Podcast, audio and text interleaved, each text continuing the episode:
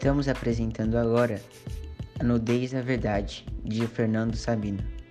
Uma história narrada em forma de audionovela, que será exibida em quatro episódios. Estrelando Matheus de Souza Carvalho como Telmo Proença, Érica Dizarro assumindo o lugar de Carla, Everton Braz interpretando Lincoln, Ana Clara no papel de Marinalva e Arthur Falcão como narrador. Telmo Proença despiu o pijama e, ainda meio sonolento, a caminho do banheiro, olhou-se desnudo ao espelho do armário. Não se achou mal para os seus 38 anos, embora um pouco magro. O jato forte do chuveiro acabou de despertá-lo. Banho tomado, foi de roupão apanhar os óculos da mesinha de cabeceira, para se barbear. De novo, em frente ao espelho, já vestido, enquanto dava o laço na gravata, podia ver ao fundo parte da cama de casal.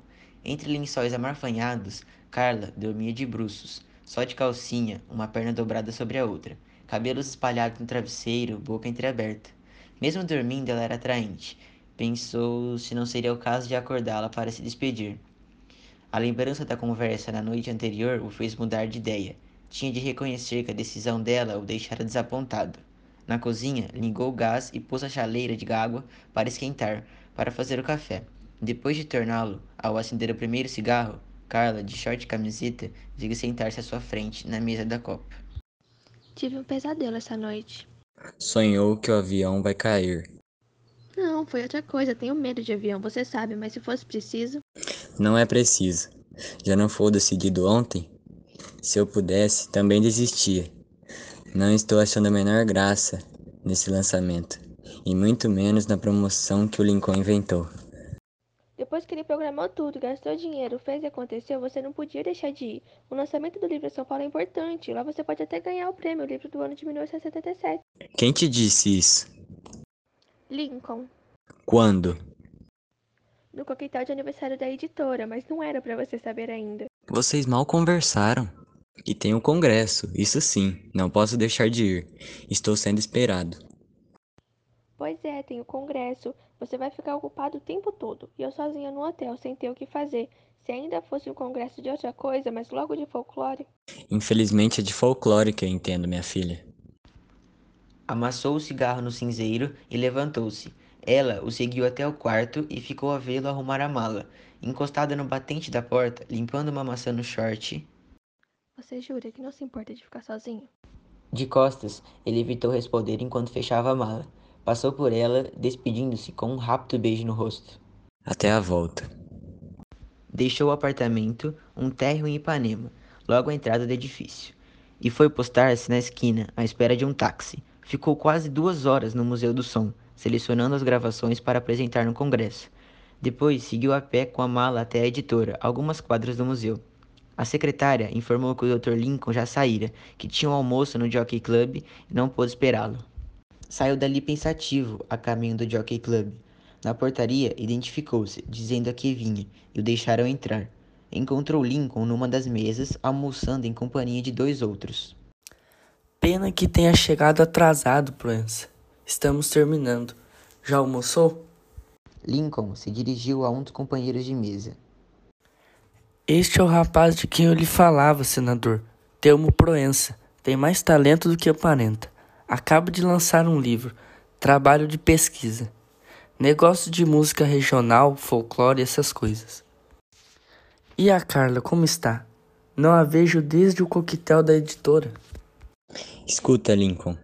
Você me disse que tinha uma carta. Lincoln retirou do bolso um envelope e lhe estendeu. E para o diretor da gravadora, hoje de manhã falei com ele pelo telefone. Ficou muito interessado. Vai convidá-lo para almoçar. Quanto ao lançamento, nosso representante já providenciou tudo. Bem, se me dão licença. No aeroporto, conseguiu lugar no voo das quatro horas. Como dispunha de tempo, resolveu comer um sanduíche no balcão do bar. Tomou um café. Quando ia acender o cigarro, o som de um bandolim, vindo do restaurante na sobreloja, o apanhou pelo ouvido. Intrigado, subiu até lá. Era Eliseu, que, de pé, lhe acenava alegremente de uma das mesas, erguendo no ar o bandolim. Estava com uma moça e três músicos de seu conjunto, em torno a várias garrafas de cerveja. Eliseu apresentou Telmo Proença a Marinalva, exaltando as qualidades da mulata de olhos verdes. Ela riu e estendeu o cigarro para que Proença acendesse o seu, ainda apagado entre os dedos. Ele deu uma tragada, agradeceu e avisou que não podia demorar. Estava indo para São Paulo no voo das quatro. Nós vamos nos das quatro também, se São Pedro deixar. Os músicos apertaram-se ao redor da mesa para lhe dar lugar, deslocando maletas e caixas de instrumento espalhadas pelo chão. Logo em seguida, o alto-falante anunciava que o voo das quatro sofreria um atraso, até que houvesse teto em São Paulo. Não falei?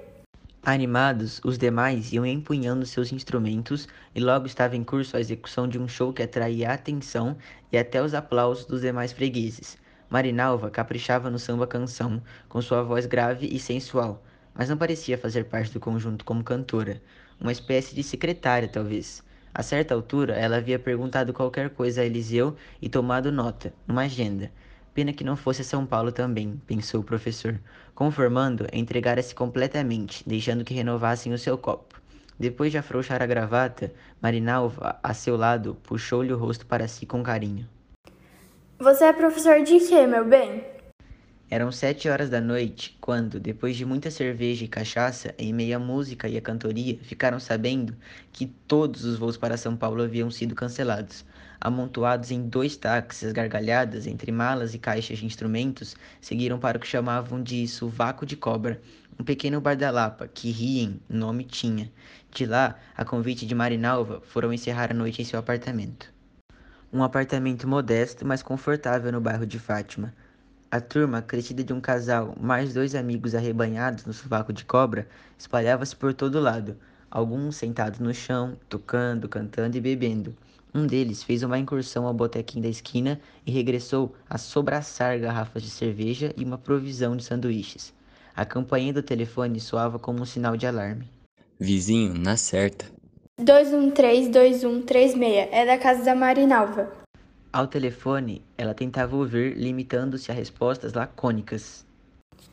Eu sei, sim, está bem. Agora, seu Gregório, se me dá licença. Esse cara é um chato, aí do apartamento do lado, grosso como ele só, vive reclamando. Ninguém deu importância à reclamação.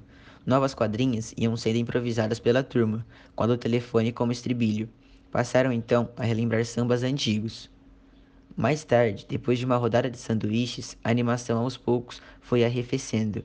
Um se esticara no sofá, outro se distraía com o violão, dois ou três conversavam sobre futebol, outro, ainda no banheiro, a julgar pelo ruído, urinava de porta aberta.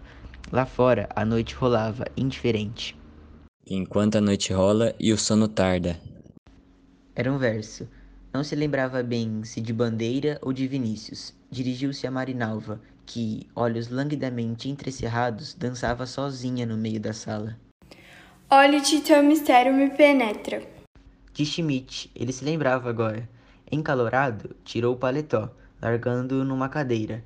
Deixou cair do bolso os recortes sobre o lançamento em São Paulo e o envelope com a carta que Mendonça lhe dera. Cambaleante, apanhou-os no chão, deu apenas uma rápida olhadela nos recortes. Pois sim que eu vou a esse lançamento. Rasgou tudo, recortes e envelope, em mil pedaços que atirou pela janela. O vento soprava sobre ele, desarrumando-lhe os cabelos e agitando no ar os pedacinhos de papel como mariposas alucinadas. Lá fora, em outras janelas, as cortinas se agitavam, a ventania sacudia a copa das árvores, assanhava as roupas nos varais, soprando por sobre os telhados da lapa folhas secas e pedaços de papel que voavam em redemoinhos pelas esquinas. Ele se voltou, aproximou-se de Marinalva, que continuava a dançar sozinha, enlaçou-a como se fosse dançar e beijou-a na boca. A luz do sol se infiltrava pela janela mal cerrada, batendo em seu rosto. Abriu com dificuldade um olho, depois o outro. Viu-se deitado numa cama de casal, coberto por um lençol apenas as pernas de fora. Apoiou-se nos cotovelos e correu a vista ao redor, sem saber que quarto era aquele. Voltou a olhar suas pernas, puxou o lençol e, espantado, descobriu que estava nu. De um salto, pôs-se de pé, por pouco não esmigalhou os óculos no chão. Ao lado da cama, Depois de colocá-los, caminhou trôpego até a janela. Abriu-a, olhou para baixo. Deslumbrado pelo sol, mal pôde ver o tráfego confuso e barulhento da rua do Riachuelo, os arcos, os prédios velhos da Lapa. Voltou-se, avançou até a sala. Tudo na maior desordem. Copos por todo lado, cinzeiros cheios, as malas e os instrumentos haviam desaparecido como os próprios músicos. Zonzo, a cabeça estalando, achou as tontas os caminhos da cozinha. Abriu a geladeira, empolgou uma garrafa de água pelo gargalo e bebeu sofregamente. Molhou o rosto com a água da pia, lavou a boca, enxugou-se num pano de prato.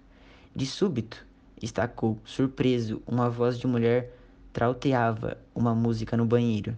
Dirigiu-se para lá, cauteloso. Pela porta, entreaberta, vislumbrou o corpo de Marinalva através da cortina do chuveiro. Então se lembrou de tudo. O quase tudo. Ocultou rápido a própria nudez atrás da porta. Marinalva? Sim, senhor, hein, professor? E o resto do pessoal? Deve estar em São Paulo há muito tempo. Só eu não fui, preferi ficar com você. Deixe de brincadeira. Você não ia mesmo?